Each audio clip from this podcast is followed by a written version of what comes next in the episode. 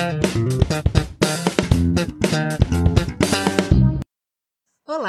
Sejam bem-vindos. Eu sou a Teacher Milena do inglesonline.in. Na aula de hoje, vamos estudar a belíssima canção Moon River do filme Bonequinha de Luxo, em inglês Breakfast at Tiffany's, de 1961.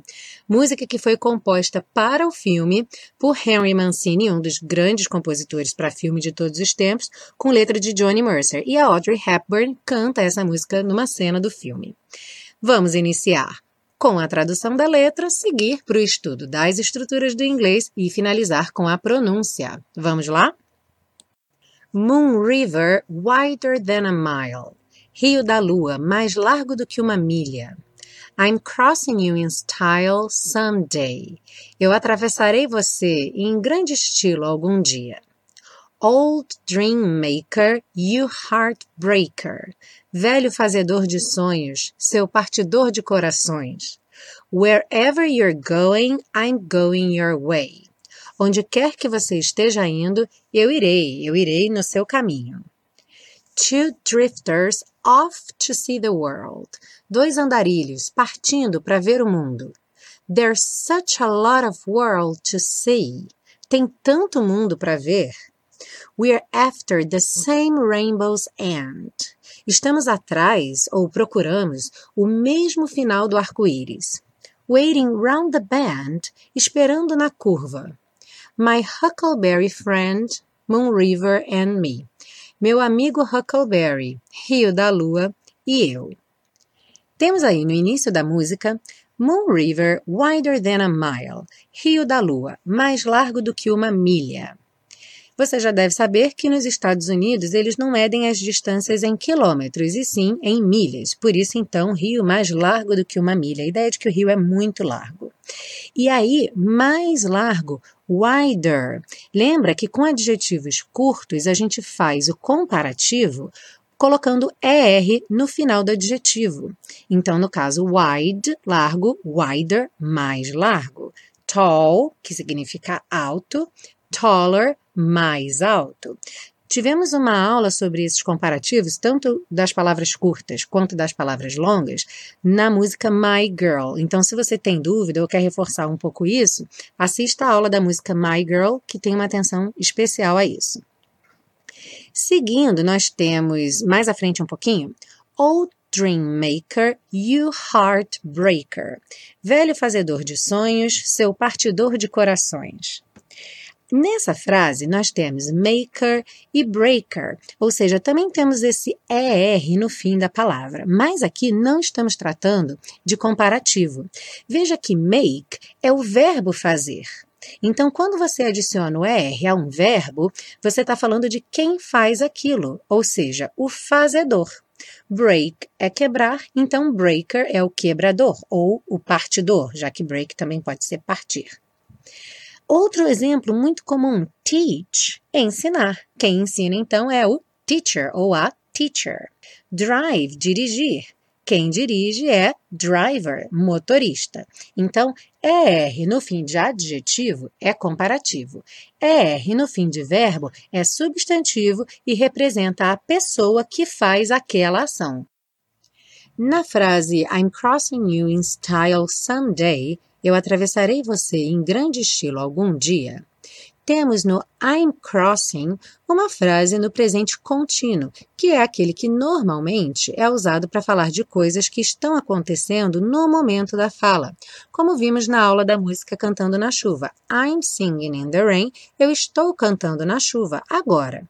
Porém, também podemos usar essa mesma estrutura para falar de futuro, bastando para isso inserir uma expressão de tempo que dê ideia de futuro. Por exemplo, amanhã, sábado que vem, no próximo domingo. Na música, como ela fala someday, ou seja, algum dia, fica claro que ela não está atravessando o rio agora, mas que ela irá atravessá-lo algum dia, no futuro. Vamos ver alguns outros exemplos. I'm traveling on the weekend. Eu vou viajar no fim de semana. What are you doing tomorrow morning? O que você vai fazer amanhã de manhã? I'm working. Eu vou trabalhar.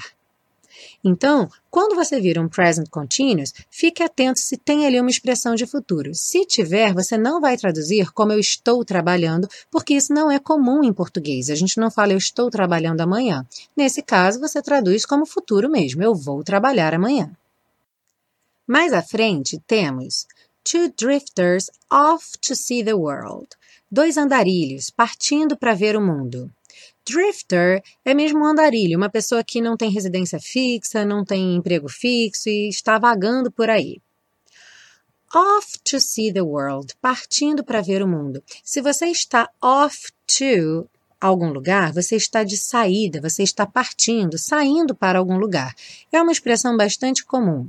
Por exemplo, I'm off to work. Estou saindo para o trabalho ou estou indo para o trabalho. Você falaria isso no momento que você está mesmo de saída. She's off to Rome next week. Ela parte para Roma semana que vem. I'm off. See you tomorrow. Estou indo, estou partindo. Até amanhã. Essa expressão aparece também no filme O Mágico de Oz, numa música que eles cantam na hora que eles estão caminhando para ir encontrar o mago. É We're off to see the wizard, the wonderful wizard of Oz. Então nós estamos de saída, nós estamos partindo, estamos indo ver o, o mago, o mágico, o maravilhoso mágico de Oz.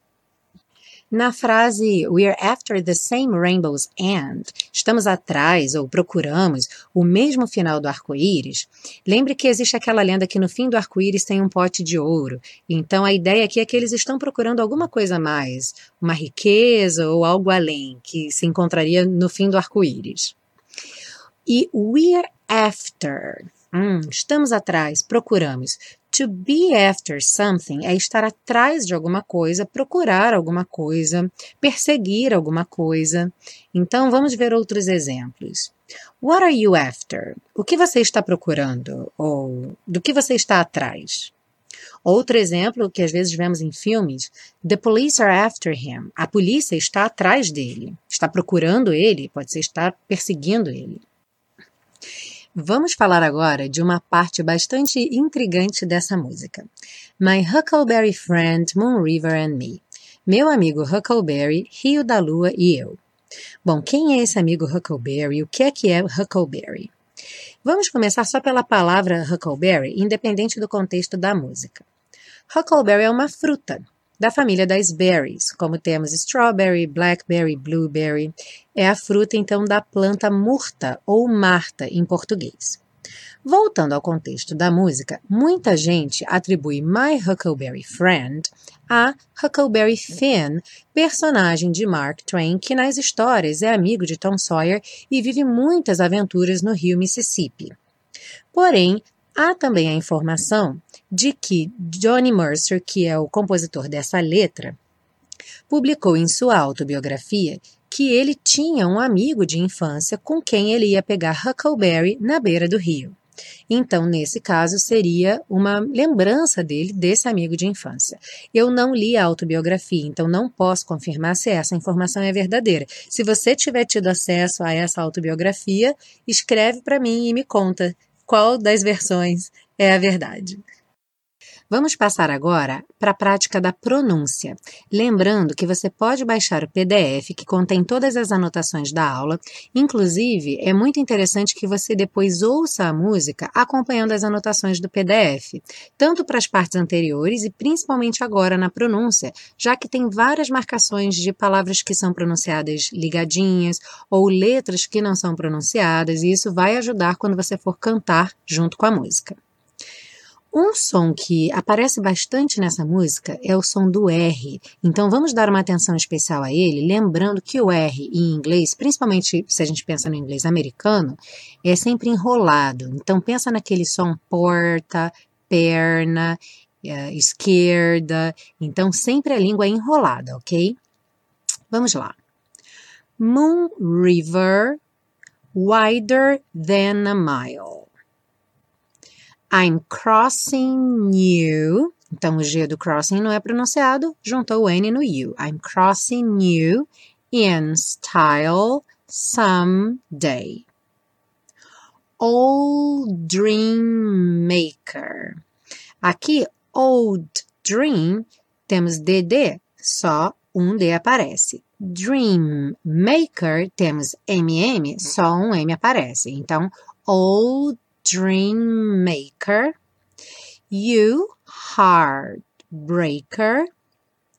Wherever you're going, I'm going your way.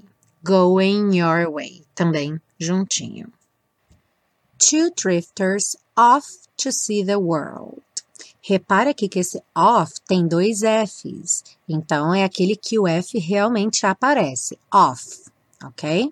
Off to see the world. Essa palavra world é a mesma ideia do girl que já vimos na música My Girl. Esse RL que confunde um pouco, mas pensa sempre em começar praticando lento. Faz primeiro o R, que é esse som da língua enroladinha que vimos, were, were, porta, were, e depois emenda no L, que é só botar a língua lá no céu da boca. Então, world, world, world, world, world. Começa devagarzinho e vai acelerando aos poucos que dá certo. Seguindo, there's such a lot of world to see. There's such, dois S's, soam como um só. A lot of, que quer dizer muito, quase sempre soa a lot of, a lot of. E repare que aqui temos o of, que é aquele OF, um F só. Essa palavrinha sempre tem som de of, como se fosse V.